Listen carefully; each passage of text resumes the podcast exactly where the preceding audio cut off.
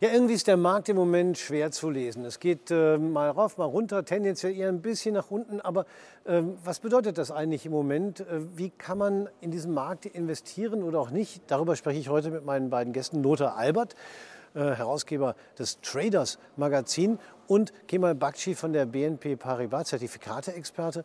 Äh, Kemal Bakci, äh, wie muss man diesen Markt verstehen? Irgendwie ist es ja weder Fisch noch Fleisch. Guten Tag, Herr Tilgen. Ja, Sie haben schon richtig gesagt, der Markt ist weder Fisch noch Fleisch, insbesondere in Europa nicht. Hier haben wir äh, deutlich rückläufigen Markt und aus Sicht unserer Analysten dürfte gerade der europäische Markt schwierig bleiben. Siebter Monat in Folge verlassen die Investoren den europäischen Kontinent, obwohl wir von der Bewertung her schon äh, sehr moderat sind, ähm, eher für, aus US-Sicht sogar äh, recht günstig äh, sind. Aus Sicht unserer Analysten ist das sind da eher mittelfristige Kaufchancen drin, aber äh, bis Jahresende haben sie eher, äh, sind sie nicht so hoffnungsvoll, sondern gehen davon aus, dass der Markt sehr volatil in Europa bleibt, aber dass der Ukraine-Konflikt wahrscheinlich auch die Gewinnmargen belasten wird und deshalb ähm, die, die Gewinnaussichten der Unternehmen eher äh, sinken werden, weshalb sie erwarten, dass der Markt jetzt ähm, eher schwach bleibt, vielleicht nicht mehr deutlicher fällt, aber jetzt eher auf diesem Niveau verharren könnte. Ein bisschen mehr Hoffnung gibt es auf ähm, amerikanischer Seite. Da sehen wir ähnliches Phänomen wie in Europa, also eine sich abschwächende Konjunktur, aber ähm, auch eine sich abschwächende Inflationsrate, zumindest die Erwartungen äh, sind, äh, die Inflationserwartungen sind rückläufig. Deshalb gehen unsere Analysten davon aus, dass der Markt äh, da noch, noch leicht steigen kann, aber im einstelligen Prozentbereich. Das ist so das große Bild. Äh, für denjenigen, der als Trader eher kurzfristiger denkt, Lothar Albert, ist das ja vielleicht gar nicht ganz so entscheidend oder äh, ist das auch ein Thema bei Tradern? Ja, selbstverständlich ist das ein Thema. ich würde vielleicht gerne vorausschicken, ähm, alle Leute, die bisher weniger als 15 Jahre Erfahrung an der Börse haben, sind plötzlich mit, mit einer Art Zeitenwende konfrontiert. Denn wir hatten ja seit der Finanzkrise 2008 eigentlich nur äh, steigende Kurse. Das heißt, alle Leute, die noch nicht so lange an der Börse sind, wissen überhaupt nicht, wie mit fallenden Kursen umzugehen ist. Und das ist ja ein ganz anderes Spiel. Die äh, Struktur fallender Kurse stellt sich etwas anders dar als äh, bei steigenden Kursen. Abwärtsbewegungen laufen immer ähm, deutlich schneller ab, volatiler ab ähm, als Aufwärtsbewegungen. Und das ist natürlich ein Thema, mit dem man sich befassen muss. Wenn man jetzt natürlich davon ausgeht, dass der Markt aufgrund dieser Situation auch aus diesem äh, riesen Aufwärtstrend herausgegangen ist, muss man sich natürlich extrem damit befassen. Also man muss bei der Einzelwerteauswahl selektiver sein. Ähm, das Motto ist einfach nicht mehr tief kaufen, höher verkaufen, sondern jetzt muss man halt wirklich äh, gezielt die Werte ausschauen und muss dann gucken, wie man darauf reagieren kann. Und dabei kann übrigens auch ähm, die Spekulation auf fallende Kurse ein Thema sein. Und äh, ich sehe durchaus, die Märkte sind im Moment alle an Marken, ähm, wo sie ein kritisches Niveau haben. Ich halte es nicht für ausgeschlossen, wenn, wenn die geopolitische Lage und die wirtschaftliche Lage sich weiterhin so darstellt wie aktuell, dass wir das mal nach unten auflösen. Und dann ist es natürlich wichtig zu schauen, mit welchen Instrumenten kann ich das machen. Und ich muss natürlich auf fallende Kurse spekulieren. Mhm. Nun ähm, ist das natürlich alles etwas, was Trader im Hinterkopf haben müssen. Nächste Woche findet ja auch die World of Trading statt, Richtig, die genau. Sie auch selbst veranstalten. Sie sind ja. also nah dran. Wird da genau. auch über die Notenbankpolitik gesprochen? Ja, selbstverständlich. Also wir haben mehrere Vorträge von Referenten, die auf diese Themen eingehen. Ähm, wir haben verschiedenste Vorträge zu allen möglichen Themen, mhm. Ähm, auch was die Fristigkeit des Tradings anbelangt, ähm, also vom Intraday-Trading, von Scalping bis hin tatsächlich zu Income-Investing, wo man also nicht unbedingt auf kurzfristige Bewegungen der Aktie spekuliert, sondern auf Veränderungen der Volatilität beispielsweise spekuliert. Das sind alles Themen und alles zwischendrin, das bilden wir auf der World of Trading ab. Ja, und da muss man natürlich wissen, was die Notenbanken vorhaben, wie die Schritte äh, dann äh, sich auswirken am Markt. Kemal Bakshi, ähm, rechnen Sie damit, dass bei den Notenbanken in absehbarer Zeit irgendwann auch mal äh, der höchste Punkt erreicht ist, wo man sagt, so, jetzt, jetzt sind die Zinsen aber genug erhöht worden? Ja, wir glauben, dass das äh, vielleicht jetzt schon bei dem aktuellen Zinsschritt erreicht sein wird. Ähm, das US-Wirtschaftswachstum wird wahrscheinlich 2% niedriger ausfallen als ursprünglich erwartet. Also wir werden äh, in den USA deutlich unter 2% bleiben. Ähm, in Europa rechnen wir sogar für nächstes Jahr mit fast Nullwachstum, vielleicht im Bereich von 0,3% irgendwo. Und deshalb glauben wir, dass die Federal Reserve jetzt ein Signal setzt, dass sie entschieden Inflation bekämpft, aber sie will die Märkte nicht schocken und, und äh, nicht auf Talfahrt schicken. Deswegen gehen wir davon aus, dass, dass es eben die, das untere Ende des Zinsschritts wird und die nächsten Zinsschritte eher wieder in moderateren äh, Schritten ausfallen können. Aber bis nächstes Jahr durchaus äh, das Zinsniveau auf, auf über 3,5 Prozent steigen wird in den USA. Mhm. In Europa glauben wir, dass Zinsniveau eher bei, bei äh, Richtung 2 Prozent sein hoch erreichen könnte. Aber wann wird sich das alles positiv auswirken? Wann, Lothar Albert, werden äh, die Preise nicht mehr so stark steigen? Wie viele Monate wird das dauern? Ja, das ist natürlich im Moment eine sehr schwierige Gemengelage, die wir jetzt über 15 Jahre hinweg nicht gewohnt waren. Wir hatten dieses Quantitative Easing, was äh, dazu geführt hat, dass die Notenbanken eben Anleihenkäufe, Zinssenkungen gemacht haben und so weiter. Das hat ja alles letztes Jahr quasi auf dem Hoch äh, des Marktes aufgehört, wurde 2021 auch entsprechend kommuniziert schon im Vorfeld. Da sieht man übrigens auch, dass die, die Märkte noch so funktionieren, wie sie klassisch auch funktioniert haben, auf, auf Änderungen des Zinsgefüges eben reagieren. Ähm, eigentlich müsste man davon ausgehen, dass wir durch den Basiseffekt äh, Ende des ersten oder Anfang des zweiten Quartales nächsten Jahres wieder irgendwie aus der Rezession bzw. aus äh, der Inflation herauskommen. Ich bin mir da nicht so sicher, weil wir im Moment einfach in einer Situation leben, wo sich Dinge nicht vorhersagen lassen. Wir wissen nicht, was Putin macht. Wir wissen nicht, ob die Ukraine das Ende ist. Wir wissen nicht mal, wie es in der Ukraine ausgeht. Und wir wissen auch nicht, äh, welche wirtschaftlichen Folgen das langfristig nach sich ziehen wird. Es gibt ja viele Firmen, die leiden darunter.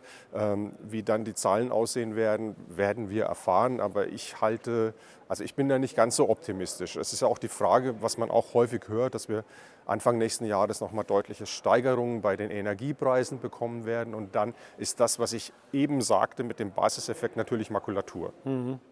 Gut, wer weiß das schon. Und da ja. gibt es so viele äh, Dinge, äh, die da einfließen. Wir wissen natürlich nur, was man jetzt erwartet. Es muss natürlich nicht das sein, wie es dahinter wirklich ist. Wenn wir uns aber mal Kema Bakshi Aktienmärkte anschauen, dann war bei Ihnen ja schon rauszuhören, dass Sie eher im Moment äh, die USA da im Vorteil sehen. Sollte man also entsprechend umdisponieren? Also es ist eine Möglichkeit, aber auch die USA, äh, der US-Aktienmarkt ist jetzt nicht so, ähm, ähm, so viel Licht da, dass, dass man jetzt sofort einsteigen müsste. Aus Sicht unserer Analysten werden wir äh, beim S&P wahrscheinlich irgendwo bei 4,2 Richtung Jahresende notieren, also nur ganz leicht ansteigen. Es gibt eher mehr Hoffnung für die Schwellenländer. Da sehen unsere Analysten eher einen Boden erreicht. Da könnte man jetzt wieder Positionen aufbauen. Glauben auch, dass China nächstes Jahr wieder deutlich stärkeres Wachstum zeigen wird. Ich glaube, dass wir äh, an, den, an den europäischen und US-Aktienmärkten eher mit Seitwärtsstrategien zum Beispiel viel besser fahren, weil wir haben eine hohe Volatilität und die, hat Herr Albert schon erwähnt, kann man sich zunutze machen, zum Beispiel in Form von äh, Seitwärtsanlagezertifikaten, äh, seien das nun Aktienanleihen, äh, Cap-Bonus-Zertifikate oder Discount-Zertifikate. Und da kann man wirklich noch zweistellige äh, Renditen einfahren, einfaches Beispiel ist eine Daimler-Aktie. Wenn man die jetzt am Geld mit einer Aktienanleihe, also äh, mit einem Strike von 55 Euro kauft, dann hat man äh, für eine sechsmonatige Laufzeit etwa 15% Rendite, selbst wenn die Aktie nur seitwärts läuft, obwohl die ja schon deutlich runtergekommen ist und auf einem günstigen Niveau bewertet ist. Und äh, solche Strategien können sich jetzt eher lohnen, lieber von der Volatilität profitieren. Wer es gerne spekulativer mag, der könnte sich auch Discount-Optionsscheine anschauen.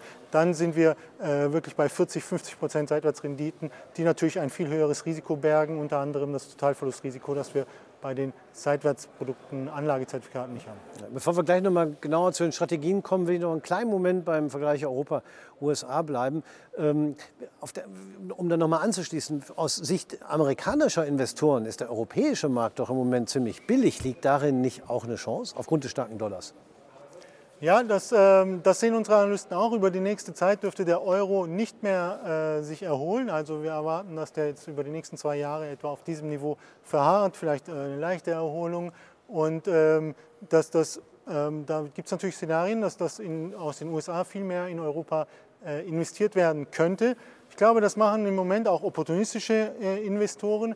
Insgesamt aber, wenn wir uns die Flows anschauen, dann sehen wir, dass Anleger Europa leider immer noch abverkaufen. Wie gesagt, den siebten Monat in Folge. Und äh, also Vertrauen in, in, die Stabilisierung Europas scheint im Moment äh, sehr wenig da zu sein, könnte aber für viele US-Investoren auch Chancen bieten. Aus Sicht unserer Analysten ist der europäische Aktienmarkt nämlich nicht teuer, sondern eher günstig bewertet für äh, mittel- bis langfristige Anleger. Und im amerikanischen Markt selbst ist ja auch nicht alles gleich. Ähm, es war vorhin schon rauszuhören, dass natürlich die äh, Zinssensitivität sehr unterschiedlich sein kann. Lothar Albert, wenn ich jetzt also den Gesamtmarkt in den USA sehe und dann dazu den Wachstumsbereich vergleiche oder auch andere Branchen, wo würden Sie da am ehesten Chancen sehen, in welchen Bereichen? Also man sieht sehr deutlich, äh, dass die ähm, Kursverluste ähm, Dow Jones, DAX im Vergleich, der Dow Jones wesentlich besser abgeschnitten hat. Und ein ähnliches Bild, wenn auch auf einem höheren Niveau, haben wir, wenn wir den Nasdaq und den TechDAX vergleichen. Das zeigt also sehr deutlich, ähm, dass äh, die relative Stärke, so nennt man das, in den USA ausgeprägter ist als bei uns. Und ich glaube, auch unter geopolitischen Gesichtspunkten ist es im Moment so, dass die USA einfach die sicherere Wahl sind für Investoren. Denn ich denke, dass wir hier in Europa tatsächlich noch ja, einfach viele Unsicherheit haben, die die Amerikaner nicht haben. Stichwort Fracking, die können das machen, die machen das einfach, die, ähm, die versorgen sich selbst weitestgehend mit Energie. In Europa ist das ein großes Problem und bevor das nicht gelöst ist und all das, was es nach sich zieht, nämlich die Unsicherheit bei vielen Firmen, können wir produzieren, zu welchen Preisen können wir produzieren. Stichwort der Bäcker, glaube ich, ist äh, das kein besonders guter Ort für, für Investoren. Ich glaube, die warten lieber ab. Es ist ja so, dass professionelle Investoren eher das Risiko betrachten als die Chance. Und da denke ich, ist noch nicht der Zeitpunkt gekommen, auf, auf europäische Märkte zu gehen, was ja bestätigt, was Herr Patschi sagt. Mhm. Dann will ich immer darauf kommen, wie man das als äh, Anleger, als Trader vielleicht auch am besten umsetzen kann. Bakci hat ja auch schon angesprochen, äh, Seitwärtsinstrumente profitieren von der höheren Volatilität im Moment. Ist das ein gangbarer Weg oder gibt es noch andere Möglichkeiten? Ja, natürlich ist das ein gangbarer Weg. Wenn man jetzt natürlich Einzelprodukte äh, versucht, äh, per Trading, das heißt in kürzeren Zeitabschnitten zu handeln, denke ich eigentlich, dass Knockout-Produkte das Mittel der Wahl sind. Hier habe ich, keinen Delta, oder hier habe ich ein Delta-1-Produkt, äh, was keinen Einfluss der Volatilität hat und das muss man natürlich berücksichtigen. Wenn man jedoch, was ich anfangs sagte, ähm, damit rechnet, dass der Markt nochmal massiv nach unten geht, dann ist auch damit zu rechnen, dass die Volatilität nochmal stark ansteigt. Und dann wäre zum Beispiel ein Produkt, was ich handeln würde, ein Put-Optionsschein. Mhm. Ja. Dahinter steckt ein gewisser Mechanismus, muss man vielleicht mal kurz erklären. Warum hat der Put-Optionsschein gerade bei stark fallenden Märkten Vorteile gegenüber anderen ja, Instrumenten. Das hängt auch mit dem zusammen, was ich anfangs erwähnte, dass Abwärtsbewegungen eigentlich deutlich schneller vonstatten gehen als Aufwärtsbewegungen. Mhm. Das heißt, dadurch habe ich eine höhere Schwankungsbreite in den Instrumenten und die Volatilität, das ist ein anderes Wort für Schwankungsbreite, ähm, ist einer der Einflussfaktoren auf den Optionsscheinpreis. Und je schneller es nach unten geht, desto stärker wirkt dieser Einflussfaktor. Das heißt, ich habe hier eine doppelte Chance zu profitieren. Einerseits an der Volatilitätsveränderung und andererseits an der Kursveränderung nach unten. Mhm. Ist das etwas, äh, Kima Bakshi, was Sie bei Ihren Kunden auch schon merkten, äh, die vielleicht eben Angst vor einem richtigen Absacker haben, dass die gezielt nach äh, solchen Zertifikaten, nach solchen Instrumenten Ausschau halten? Ja, also wir sehen bei, bei institutionellen äh, Investoren auch, dass sie die Seitwärtsstrategien suchen, äh, zum Beispiel bei Discount-Zertifikaten, aber bei den Privatanlegern, die eben kurzfristig tatsächlich sich an Chartmarken orientieren, ähm, dass, dass die natürlich mit den Knockout-Zertifikaten, wie Herr Albert sagt, ähm, sehr gut fahren, weil da habe ich eben keine Einflussgrößen, die ich nicht so gut äh, einschätzen kann. Da weiß ich genau, wenn der DAX 100 Punkte macht, dann bewegt sich mein Knockout-Schein um 1 Euro. Das ist transparent, das ist nachvollziehbar. Ich kann sowohl Long gehen als auch Short gehen, das heißt an, an steigenden oder fallenden äh, Kursen partizipieren. Und ich habe die ganze Vielfalt an Hebel dabei. Also ich kann sehr spekulativ rein für ganz kurzfristige Investitionen oder ich nehme den Hebel raus, wenn ich mich ein bisschen länger engagieren äh, möchte. Ich würde immer dazu tendieren, das Risiko lieber rauszunehmen. Dann, dann gibt man dem Markt auch eine Chance, sich, sich ähm, eben zu schwanken, selbst wenn es in die erwartete Richtung geht, weil das Schlimmste, was dem Anleger passieren kann, ist das Knockout-Ereignis und äh, das gilt es zu vermeiden und, und je höher ich den Hebel wähle, umso näher ist eben äh, die Knockout-Schwelle an dem aktuellen Spotkurs. Anders als ähm, jetzt bei den Put-Optionsscheinen haben wir diesen Effekt. Put-Optionsscheine sind tendenziell aber recht teuer, weil wir schon hohe Volatilitäten, auch hohe implizite Volatilitäten haben. Ähm, da könnte man auch zum Beispiel wieder mit Discount-Put-Optionsscheinen investieren. Da begrenze ich zwar meinen Gewinn, ähm, wenn der Markt fällt, auf, ein, auf einen Maximalbetrag, zum Beispiel von 5 oder 10 Euro, je nachdem, welche Spanne ich wähle, aber ich kann deutlich vergünstigt einsteigen. Ich habe viel schneller meine Investition zurück, also bin äh, Break-Even und, ähm, und kann viel schneller den Maximalkurs erreichen und, und damit ordentlichen Gewinn erzielen. Wenn ich die Erwartung habe, dass der Markt nicht crasht, sondern, sondern eben nach, noch einen Dip nach unten äh, macht, wenn ich natürlich einen, einen, großen Crash erwarte, dann äh, bin ich mit dem Put-Optionsschein im Vorteil. Mhm. Und, und, das spüren Sie auch. Also das heißt, das Verhältnis zwischen sagen wir, den Turbos, die ja eher volatilitätsunabhängig sind, und den klassischen Optionsscheinen, die eben teurer werden, wenn die Volatilität steigt. Äh, ist der unterschiedlich äh, bei den Strategien auf steigende und auf fallende Märkte, weil eben der klassische Optionsschein bei fallenden Märkten quasi doppelt verdient? Nein, wir sehen schon, dass das, äh, die Neigung der Privatanleger liegt, liegt definitiv bei den Knockout-Optionsscheinen. Das ist einfach, mhm. weil das ist viel einfacher zu handeln für viele, transparenter und die Einfachheit, das schlägt einfach alles, weil, weil, da, weil man da keine Schwierigkeit hat, ähm, den Preis zu verstehen und, und, ähm, und da kann man auch ganz konkret auch die Chartmarken, die erreicht werden sollen, kann man sich ganz konkret ausrechnen, äh, was dann der Scheinwert sein könnte. Mhm. Und, und deshalb wird bevorzugt definitiv äh, die, die Knockout-Produkte von Privatanlegern genutzt. Mhm. Können Sie das bestätigen, auch äh, sonst bei den Tradern? Sie sind ja da ähm, ein bisschen breiter aufgestellt. Ja, das ist alles, was er gesagt hat, ist hundertprozentig richtig. Mhm. Ähm, Allerdings äh, möchte ich sagen, auf äh, absolutem Niveau ist die Volatilität im Moment schon hoch. Ja, also wenn ich mir das sehr langfristig betrachte, dann liegen wir schon überdurchschnittlich hoch. Wenn ich allerdings jetzt die, die Volatilität in diesem Jahr betrachte, dann hatten wir eher so eine Abwärtsbewegung bis jetzt, mhm. weil auch durch die letzten Wochen, dann sind wir ja nicht mehr so stark geschwankt und das hat da schon was rausgenommen. Ähm, natürlich ist das Produkt Optionsschein deutlich mehr erklärungsbedürftig. Ja? Das ist also ja ähnlich wie eine, wie eine echte Option, die an den Terminmärkten gehandelt wird. Wir haben hier die gleichen Einflussparameter, aber dafür habe ich natürlich auch Möglichkeiten, wie zum Beispiel ein Depot damit abzuhatchen, das kann ich relativ günstig machen. Das sind alles Möglichkeiten, die einem als Privatanleger eben auch offen stehen.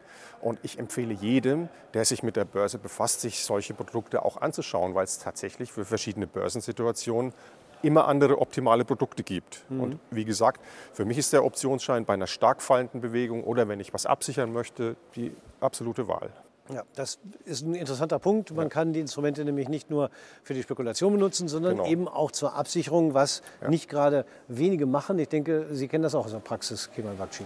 Ja, auf jeden Fall. Also ähm, ich denke, dass die Mehrheit der Anleger, die ähm, gehebelt investiert, häufig einen kurzfristigen Anlagehorizont hat, aber durch die Erfahrung, die sie mit den Hebelinstrumenten hat, diese auch durchaus mal äh, zur Absicherung nutzen kann. Das wissen wir auch von vielen äh, Vermögensverwaltern, die das auch professionell machen. Ähm, und, und die kriegen hier eine breite Palette an, an Instrumenten äh, zur Verfügung gestellt. Das heißt nicht, dass ich jede, für jede Position in meinem Depot auch einen Put-Optionsschein kaufen muss. Ich kann ja auch, wenn ich jetzt ein sehr deutschlandlastiges Depot habe, das einfach mit einem DAX-Optionsschein absichern, wo ich eine hohe Korrelation habe, äh, wahrscheinlich in meinem Depot. Oder wenn ich ein US-lastiges ähm, Portfolio habe, dann zum Beispiel einen Put-Optionsschein auf, auf den Dow Jones. Und ähm, dann habe ich das schon mal abgedeckt und tatsächlich kann sich dann diese Versicherung in, in fallenden Märkten äh, lohnen. Ich muss aber wissen, bei tendenziell hoher Volatilität ist die Absicherung teurer, weil der Put-Optionsschein eben ähm, sehr deutlich die Preisbildung sich von der impliziten Volatilität herleitet. Also Trading-Instrumente sind im Moment gefragt, sei es zur Absicherung oder sei es eben, weil man bei den unklaren Marktsignalen auf Sicht fährt und eben kurze Bewegungen damit versucht, zu seinem eigenen Vorteil zu nutzen. Ich bedanke ja. mich fürs Gespräch. Lothar Albert vom Magazin Traders und Kemal Bakci von der BNP Paribas. Meine Damen und Herren, bei Ihnen bedanken wir uns recht herzlich fürs Zuschauen.